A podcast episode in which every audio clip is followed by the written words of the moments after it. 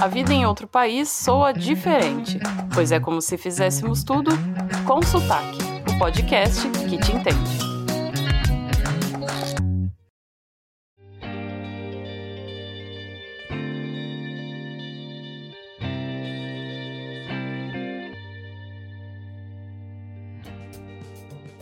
Uma vez que está resolvido que viver fora é um sonho que precisa ser realizado, quase que imediatamente pensamos: mas quanto tempo é o tempo ideal? Essa pergunta carrega algumas sutilezas, como o custo de toda a viagem, o objetivo da viagem, entre outros aspectos que vamos abordar hoje. E para isso convidamos a Raíssa Baldock. Ela morou em Portugal, fez intercâmbio pela Universidade de Direito de Coimbra e seja bem-vinda, Raíssa. Obrigada pela sua participação. Olá, meninas. É um grande prazer estar aqui com vocês, participando desse projeto que vocês estão desenvolvendo, que eu acho que tem tudo para dar certo, ajudar muita gente aí que gostaria de morar fora. Então, desejo todo sucesso para vocês e agradeço muito o convite. Então, Ra, conta pra gente de onde vem o seu sotaque. Meu sotaque, ele vem do interior do estado de São Paulo, mais especificamente de Batatais. mais um pouquinho a gente chega no sul de Minas, então ele é um pouco assim, porta, hum, porteira, portão. Caipira. É um pouco caipira, sim. Ah, eu, acho, eu acho o sotaque de vocês bem, bem gostoso. A Rai é minha irmã, então vocês vão perceber que a gente tem um jeito de falar bem parecido. E Raíssa, e como é que surgiu a vontade de ir morar fora do Brasil? Meu signo é Ares, né? E acho que como todo espírito de ariano, existe um espírito muito aventureiro. Então, particularmente, eu sempre tive vontade de fazer um intercâmbio, de morar fora. Mas a ideia mais objetiva, ela surgiu em 2009, quando eu descobri que tinha um programa de intercâmbio na minha faculdade, que possibilitava do aluno estudar por seis meses ou um ano, ou na Universidade de Coimbra ou na Universidade do Minho, que fica o campus em Braga. E foi daí que eu falei: chegou o meu momento, é a minha oportunidade. e aí eu procurei o setor, né, o setor do programa de intercâmbio, para conversar e ali o desdobramento foi o melhor possível, né? A pessoa responsável ela estava tão empolgada quanto eu, ela me mostrou todos os meios, todos os caminhos, e a partir daí eu corri atrás com a parte burocrática, né? Toda a documentação para viabilizar é, um sonho, né? Eu, eu considero isso um sonho realizado na minha vida. Você foi a primeira dessa faculdade aí? Porque essa moça estava tão empolgada? Não fui a primeira, o programa já existia, já tinha outras pessoas que, que tinham ido. Inclusive, eu entrei em contato com. Ele era amigo de uma amiga, né, que ele fez um intercâmbio em Braga, e eu colhi algumas dicas com ele, porque eu acho que isso é bem legal quando você resolve morar fora, você conversar com pessoas que já fizeram coisas próximas do que você pretende fazer, né, quando você vai fazer o intercâmbio. E esse procedimento tinha regras e demorou um total de quanto tempo? Tinha, tinha algumas regras, era a partir do terceiro ano, né, que a gente poderia optar por fazer esse intercâmbio. E o período letivo da minha faculdade era de um ano, né, então minha faculdade era anual e a faculdade para onde eu ia era semestral semestral. Então, isso por isso possibilitava de eu fazer os seis meses. Então, eu tinha essa possibilidade de escolher meio ou um período completo. O procedimento para fazer um intercâmbio em si, ele não é complexo, ele é mais burocrático, eu tenho que providenciar uma documentação, né? Até na época, era mais ou menos outubro, novembro de 2009, quando eu eh, fui até o setor do programa de intercâmbio, e ela queria que eu fizesse para o ano seguinte de 2010. Só que na época estava com um problema de emissão de passaportes no estado de São Paulo, estava demorando bastante. Ela me sugeriu ir até Uberaba na época para eu tirar o passaporte. Então ia ficar tudo bem corrido, porque eu ainda tinha que correr atrás do visto, tudo. Então eu prorroguei, né? Falei, não, vou cuidar tudo disso tudo no ano de 2010 para ir em 2011. E assim eu fiz. Tirei meu passaporte com maior tranquilidade, depois agendei para fazer o visto, né? E aí eu organizei algumas coisas da minha viagem mesmo. Afinal, eu ia ter que compactar minha vida no Brasil em duas malas de 32 quilos para poder morar em outro país, né? Eu acho que é, vocês entendem mais ou menos como Sim. funciona, né? Muito, muito. É. Quando eu fui morar na Inglaterra, eu acho que esse foi o primeiro impacto, assim, botar tudo em uma mala. Eu fui com só uma mala, não fui com duas. E eu lembro que quando eu estava no, no, aeroporto, eu fui para Londres e de Londres eu tinha que pegar um ônibus para ir para Oxford. E eu estava esperando o ônibus e eu fiquei olhando a minha mala e fiquei pensando assim: nossa, que loucura, a minha vida está aí dentro, é tudo que eu tenho. É, é só exatamente. eu e minha mala, né? Exatamente. Aí você chega a pensar: nossa, será que eu levo comida? Será que vai faltar alguma coisa, né? O que, que é um item essencial para eu levar, né? Mas aí depois você vê, você consegue se adaptar, comprar coisas no lugar, mas essa é uma preocupação de iniciante mesmo, né? E o que eu acho mais legal é que a gente aprende que a gente consegue viver com pouca coisa, né? Porque quando a gente tá fazendo a mala, a gente pensa, nossa, eu vou deixar isso, vou deixar aquilo, não vou viver sem uma, uma roupa, algum material. E depois que você passa o tempo com aquela malinha, com aquilo, você vê que não, não preciso de tanto para viver, né? Uhum, não precisa. Você precisa mais da, de, de, do que você tem em mente, né? De seus objetivos ali porque você quer viver. Porque coisas materiais mesmo não é muita coisa que a gente precisa. É. E para mim teve um efeito psicológico que eu não conseguia fechar a mala. Você não lembra, Rá? Que eu fazia e desfazia minha mala mil vezes e eu não conseguia fechar ela porque tinha um significado de mudança e eu tava, né, naquela expectativa e eu pensava, se eu fechar essa mala, significa que eu tô indo. E a Raíssa fechou para mim. a irmã queria te mandar embora, né? Foi fácil.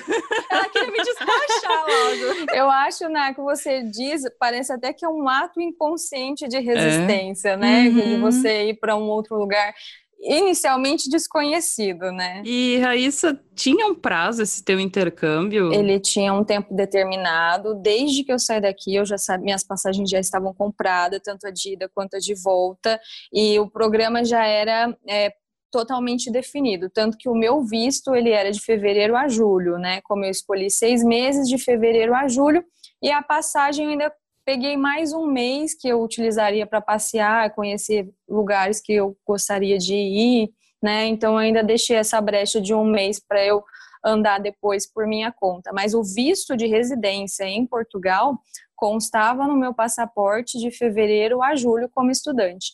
Aí depois, ainda que eu quisesse postergar um pouquinho, adiar aí a minha, o meu retorno para utilizar os três meses de turista, eu poderia também mas a gente já saía com o programa de estudo pré-definido daqui. Quando você chegou lá em Portugal, né, qual foi sua primeira impressão? Eu fui com uma amiga daqui, né? Nós fomos juntas e eu cheguei em Portugal nas piores condições possíveis.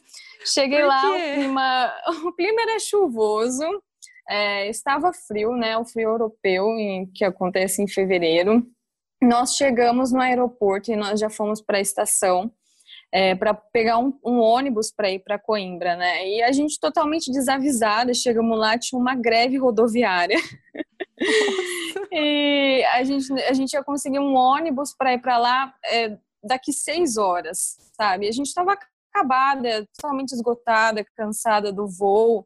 Mas são coisas curiosas, porque é, em Portugal tem muito brasileiro, né? E você ali acaba conversando com um outro. A gente descobriu mais duas pessoas que estavam indo para Coimbra e aí, naquele momento, a gente fechou um táxi e foi. E inicialmente eu ficava em, outro, em um alojamento diferente da minha amiga, né? Então eu fui para um alojamento, ela foi para o outro. E eu cheguei, eu ia morar com uma gringa, uma gringa ia ser minha roommate. Inicialmente me disseram que ela era belga, mas depois eu fiquei sabendo que ela era alemã. Então, ai, ai, ai. quando eu cheguei no alojamento, eu entrei no quarto, vi todos os pertences dela e foi uma sensação assim muito estranha de vou viver com uma pessoa que eu nunca vi na vida pelos próximos seis meses. Então é, é uma sensação assim, uma cidade, sabe? Assim, você fica apreensiva de tudo que vai acontecer, né? Mas aí depois, com o desdobramento, passar dos dias, só melhora. em 2011, quando eu vim morar nos Estados Unidos a primeira vez, eu também morei com uma roommate que era russa E foi muito bom, assim, na verdade, eu estava bem apreensiva também. Nossa, ela é russa, eu brasileira, será que isso aqui vai dar certo? E foi muito legal porque o nosso primeiro assunto foi ela me dizer que depois do, do tempo de intercâmbio dela nos Estados Unidos, ela ia para o Brasil. E aí eu fiquei, nossa, foi, fechou todas. É, eu sou brasileira, você vai para lá. E ela começou a fazer curso de, de português. Eu fazia o tema dela, porque ela não queria fazer. E assim foi algo incrível. Tem uma coisa que você observou, Márcia, que ela tinha essa conexão com o português. E a, a alemã, que, que seria minha minha futura roommate, ela também estudava português. Então eu era muito útil para ela. Então a gente fez uma amizade muito rápido, porque eu também servia ali de tradução para ela em inglês português. E ela me levou numa reunião de umas, assim, uma reuniãozinha à noite, ela um jantarzinho em que eu era meio que o, o, o, centro das atenções, porque todas elas estavam interessadas no meu português. então, inicialmente eu não me senti deslocada. Sabe? Você comentou que ela seria sua roommate. E por que, que acabou não sendo? Basicamente, eu levei tudo programado aqui do Brasil, mas a gente tem que entender que a nossa programação é uma referência, porque conforme as coisas vão acontecendo, é, você vai tendo que se adaptar, porque vai ter um detalhezinho ou outro que vai sair do script e a gente tem que estar preparado para resolver. E aconteceu com isso comigo em relação à moradia. Eu previamente estava estabelecida em um alojamento da universidade, cheguei lá e, e, nos dias seguintes que você vai contatando as pessoas e fazendo também a parte burocrática do programa estando lá, né? Fiquei sabendo que eu teria sete dias para ficar no alojamento até que eu arrumasse uma residência para ficar em Portugal. Naquele momento, Gente. nossa, a minha casa caiu, a casa que nem existia. Enfim, foi, foi bem difícil, mas eu acho assim que a gente tem que encarar de frente, né? E eu também acho que todos os perrengues eles acabam evoluindo naturalmente para uma solução. E aí eu e minha amiga a gente saiu para procurar uma casa. Foi muito difícil no começo, no, no primeiro dia que a gente saiu para olhar, porque tudo basicamente já estava alugado, porque as pessoas já tinham se organizado. E a gente continuou andando tudo e descendo uma das milhares de ladeiras que tem em Coimbra, a gente viu um moço, né, que estava subindo, e a minha amiga, ela é muito espontânea, muito simpática. Depois ela vai ouvir isso, ela vai rir. ela, ela olhou bem para esse moço e falou assim: Você é brasileiro, né? O moço olhou assustado. Aí nós começamos a conversar, a gente disse que estava procurando um lugar. E ali na sequência ele já falou: Olha, eu moro numa casa que tem um quarto disponível, inclusive o senhorio, que são as pessoas que locam as casas lá, né? Ele tá lá porque alguém combinou de visitar esse quarto. Se vocês quiserem dar uma olhadinha, de repente ele tem um outro lugar. E assim a gente fez, né? Ele gentilmente nos levou até essa casa e coincidentemente, eu também falo que tem uma mãozinha de Deus, né? A pessoa que ia ver o quarto não foi. Simplesmente não foi. E aí o senhorio perguntou se a gente queria conhecer o quarto, nós conhecemos, gostamos e já fechamos ali mesmo. E assim a gente conseguiu a nossa casa definitiva, que mais tarde veio a ser. As pessoas moravam vários brasileiros, dois espanhóis e um português. E mais tarde virou nossa família. Pessoas que eu tenho contato até hoje, um carinho enorme e guardo as melhores memórias em relação a eles. E parece que você se divertiu bastante em Portugal, que você curtiu esse seu momento lá. Baseado nessa experiência, seis meses foi tempo suficiente? Ou você acha que para o que você buscava era necessário mais tempo? Como que você avalia a questão do tempo? Eu acho que para o que eu me propus é, foi o suficiente. Foi aquilo que eu estava programada para fazer, eu fui e fiz. Eu não fui uma pessoa que foi focada somente no estudo, é muito importante deixar isso claro. Eu tinha uma intenção de viver uma experiência cultural, uma experiência social, então eu acho que eu consegui abranger todas essas experiências e eu já estava programada para isso. Inclusive, eu tinha planos pós-intercâmbio, porque eu não tinha terminado a faculdade ainda, eu tinha a pretensão de prestar o AB no começo do meu último ano da faculdade. Então, para o que eu me propus, seis meses foi o suficiente para eu fazer tudo que eu queria, né? E, ah, você queria ficar mais? Queria. Você queria viajar mais? Queria, porque eu acho que o céu é o, é o, limite, sabe? Mas eu acho que é muito conforme o que você se propôs e o objetivo que você tinha com essa experiência do intercâmbio. Como eu tive a oportunidade de morar mais de uma vez fora e em tempos diferentes, eu noto que o, o, modo que você aproveita, ele é totalmente diferente, né? Na primeira vez, que eu saí fiquei oito meses fora. Eu aproveitei de um jeito que hoje em dia, que eu estou numa situação que eu não sei quando eu volto, ela não é igual. Exatamente. Então, assim, se você pega é, seis meses, vão ser de repente dias intensos. Se você pega um ano, você espaça mais suas experiências, suas visitas, né? Lugares que você quer visitar. Eu acho que é exatamente isso já que a gente está falando quanto tempo que, que é necessário para uma viagem. Um, quais fatores, no seu ponto de vista, devem ser considerados na hora de resolver, de decidir por quanto tempo ir, quanto tempo será a estadia? Eu acho que é, essa, essa sua pergunta, ela está diretamente relacionada com o seu objetivo. Ainda falando que a gente falou um pouquinho anteriormente, eu acho que se o seu objetivo é o estudo, é, tinha pessoas que só estudavam, era faculdade, casa, casa, faculdade. Agora, se você quer conjugar isso com outras experiências, com viagens, entendeu? Até mesmo trabalho, então aí eu acho que muda um pouco o tempo. Isso vai ser totalmente relativo com, com o seu objetivo. Porque isso tem um custo, né? Então, muitas vezes, quando você planeja, por exemplo, seis meses, que é um tempo muito positivo. Acho que o mais curto que tem, uh, que eu já vi, é de três meses, né? Para cur é, cursos de inglês. Línguas, né? Isso, línguas. E a pessoa vai com três meses e, na maioria das vezes, é com 100% o intuito de turistar. Você vai experienciar a língua, vai lá no curso, vai aprender, vai melhorar com certeza, mas a, a, o objetivo principal é conhecer mais a fundo aquela cidade ou as cidades ao redor. No caso da Europa, países ao redor, porque Portugal tinha vários países ali próximos, você mesmo comentou que são é, de baixo custo o, o, o valor da passagem, então dá para planejar isso. Mas tem custo. E e não só o custo da estadia lá, mas também do próprio visto. Você se lembra mais ou menos se, se era muito alto para preparar o visto, essas coisas, para intercâmbio em Portugal? O visto em si, ele não, não era muito caro. Eu acho que é tudo bem razoável. Se você se programa, você consegue fazer tranquilamente. É, Agora, para você prorrogar de repente esse visto, eu não tive essa experiência, mas era bem acessível. Lá em, lá em Coimbra, né, especificamente, tinha a loja do cidadão.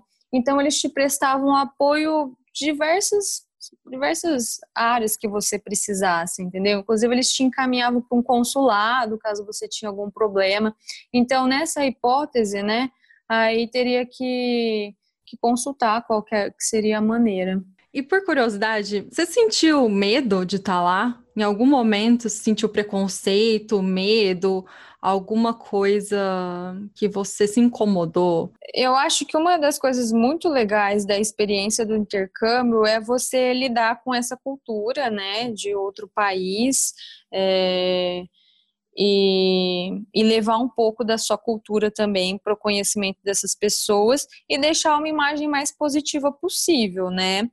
Eu, assim, não sofri nenhum tipo de preconceito, mas às vezes tinha umas pessoas que olhavam torto, mas por conta, né, daquela coisa de achar que brasileiro é um pouco folgado, porque eles são muito literais, eles são muito ali, e o brasileiro já é um pouco mais descolado, né? Sim. então, às vezes, mas assim, uma coisa muito sutil, nada perto de xenofobia, nada assim. Não vi também ninguém sofrendo nenhum preconceito também não. O que você vê, às vezes eles fazendo piadinha com você, sabe? E isso você encontra bastante eles fazendo piadinhas. Na época eu lembro que tinha um moço do setor lá do, de documentação da faculdade que nós fomos lá e ele começou a fazer uma piadinha atrás da outra e eu a minha amiga a gente olhava uma para outra a gente não estava entendendo nada qual era a brincadeira que ele estava fazendo mas ele parecia se divertir muito com isso. Então assim no máximo a gente levou umas ironias ali sem entender bem o que estava acontecendo. E aí você pensa em morar fora de novo viver alguma coisa nesse estilo novamente? Olha eu não tenho nada em mente. Ah, você gostaria? Ah, eu gostaria sim de morar fora. Eu gosto muito de ter experiência, sabe? É, acho isso muito válido, muito produtivo. Mas não tenho nenhum plano objetivo. Não sei o que eu faria se eu iria para estudo, se eu iria para trabalho, entende? Então, assim, eu não tenho um plano efetivo sobre isso mas é algo que eu poderia ir sim, moraria fora, não, embora não tenha nenhum, nenhuma intenção assim encaminhada nesse momento, mas por que não? Sabe que eu acho legal você colocar desse jeito, porque demonstra que você foi, realizou um sonho, né? Daquele quando quantos anos você tinha quando você foi? Na época eu tinha 24 para 25 anos e rolou algumas inseguranças da minha parte em relação aí, porque eu conversei com muitas pessoas para saber o que, elas achavam da ideia, para amadurecer também a minha intenção de fazer um intercâmbio, e muita gente falava assim: ah, eu acho que você vai perder um ano da faculdade, não sei se compensa, pensa bem, talvez seja melhor você terminar o seu curso e depois. E, e não foram poucas pessoas que me falaram isso. Mas ainda assim eu sou um pouco ansiosa. Eu falei, não, é agora que eu vou, a oportunidade surgiu, esse é o momento. E fui. E confesso para vocês que eu acredito que se eu tivesse esperado para fazer um intercâmbio depois da faculdade, eu não teria ido.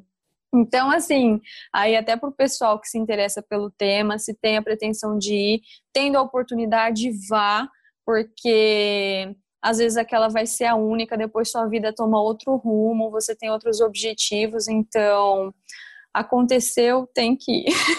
eu acho legal que não, vai, não tem um arrependimento. Puxa, nunca fiz. Tinha aquela chance e eu deixei passar, sabe? Eu acho Sim. que não, não compensa na vida a gente se arrepender de coisas não feitas. Vale Olha, assim, a pena se arrepender eu tenho... do que foi feito, sabe? Exato. Eu tenho como lema de, de vida, eu prefiro me arrepender de ter feito do que me arrepender de não ter feito. Então, eu acho que não há dúvidas em relação. É, seja por três meses, seja por inúmeros anos abraçar, né? Abraçar a oportunidade, desde que seja possível, desde que dá para planejar, desde que vai ser o nosso próximo episódio, desde que você tenha condição financeira de preparar essa viagem, porque não é barato, é um dos pontos mais complicados, né? Que o pessoal tem o desejo e não consegue realizar. E as pessoas que falaram para ti essa questão de ah, vai perder um ano da faculdade, um período você não perdeu, né? Porque você ganhou um outro lado, você ganhou experiência, então a gente se apega muito o que está perdendo. A gente não vai ter sempre ganho saindo do, do sim, Brasil. Sim. Isso é uma ilusão, sim. alguma coisa a gente vai perder. A gente tem que olhar para o lado que a gente está ganhando, né? Sim, você tem toda a razão, Márcia. É assim, não é fácil. Muitas vezes a gente fala só a parte boa, a gente conta a parte boa, mas tem muito perrengue. Às vezes, assim, as nossas emoções ficam à flor da pele de estar tá longe de casa, longe da família. Eu, particularmente, sou muito próxima da minha família. Então a gente encara desafios dessa natureza e de outras também, sabe? Só que se tem uma coisa que a gente tem que levar sempre com a gente é que o ser humano ele é, é totalmente adaptável, né? Então, passando pela situação boa, pela situação ruim, a gente vai se adaptar, entendeu? Se for aquilo que a gente quer, tiver disposta, a gente, a gente vai se adaptar. Não existe um tempo para dizer more seis meses, more um ano, more cinco anos. Eu acho que a gente pode deixar para quem está escutando, é, more o tempo que fizer sentido para você. Se fizer sentido um mês, vai. Se fizer sentido seis, seis meses, vai. Um ano. É aquilo que faz sentido. E outra coisa que a gente gostaria de saber é o que, que você mais gostou dessa época do, do intercâmbio e o que, que você absorveu dessa experiência? Não posso negar que o que eu mais gostei foi a interação social. Eu fiz muitos amigos lá, amigos que eu levo para a vida toda. A experiência de cultura também, o modo como as pessoas se vestem, o que elas comem, como que elas fazem, sabe? Isso tudo também foi muito interessante. É, esse intercâmbio cultural, sem dúvidas, também foi muito legal.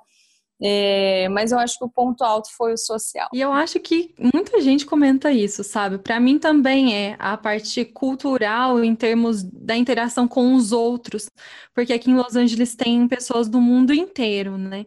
E Sim. nos cursos de inglês, principalmente, é onde você tem interação com maior, a maior diversidade. E conhecer essas pessoas foi muito rico. E, e eu vejo isso como a melhor, o ponto alto da minha vida fora. É, é, tá vendo? Você também tem essa impressão. Você também, Márcia? Eu concordo também. É. Você conhecer uma cultura diferente, sair do seu mundinho, uh, ver realidades que você não tem perto, é, enriquece muito o crescimento de cada um. E então, agora, encerrando o nosso programa, a gente tem uma pergunta. Qual é seu sotaque? Ai, gente, eu sou uma pessoa simplesmente apaixonada pela vida, sabe? Eu acho que ser apaixonada pela vida implica em, em, em, me conhecer e conhecer a vida, né? Então, eu até tenho um Instagram que a, a, descrição dele é colecionadora de memórias, né? Então, eu acho que eu sou uma grande colecionadora de experiências, memórias. E isso é, é, é um combustível para minha vida, sabe? Eu acho que faz parte de mim. Viajar, assim, é algo que me definitivamente me renova, sabe? Eu acho que que é muito especial e até necessário. Eu acho que é isso. Eu recomendo assim. É claro que até a Márcia falou, cada um busca o seu sentido, cada um busca o seu propósito quando pretende morar fora. Mas se alguém me perguntar, sempre será fato que eu vou responder: vá. Faça seu intercâmbio, você jamais vai se arrepender. Vai ter seus perrengues, vai ter partes chatas, ruins, mas no contexto final você vai ver que isso foi totalmente positivo e você jamais vai se arrepender das experiências que você vai levar com você pro resto da vida. É. Vale muito a pena. Assina embaixo. Verdade. Então, Raíssa, obrigada por participar desse episódio. Foi muito bom escutar a tua história, a tua experiência. Se você quiser deixar o seu contato, e-mail, rede social, fica à vontade aqui para quem quiser te contatar, tiver dúvidas sobre intercâmbio, sobre Portugal. Particularmente, eu adoro falar sobre esse tema, eu adoro falar sobre a minha experiência. Então, quem precisar de saber alguma coisa aí mais pormenorizada a respeito de Portugal, Coimbra e eu puder ajudar, também vai ser um prazer. O meu e-mail é raissa.baldoc@hotmail.com e no Instagram eu estou como ra underline baldoc. Então é bem fácil de achar. É, e é isso, meninas. Foi muito bom conversar com vocês, esse bate-papo delicioso. Agradeço demais o convite e desejo mais uma vez todo sucesso para vocês.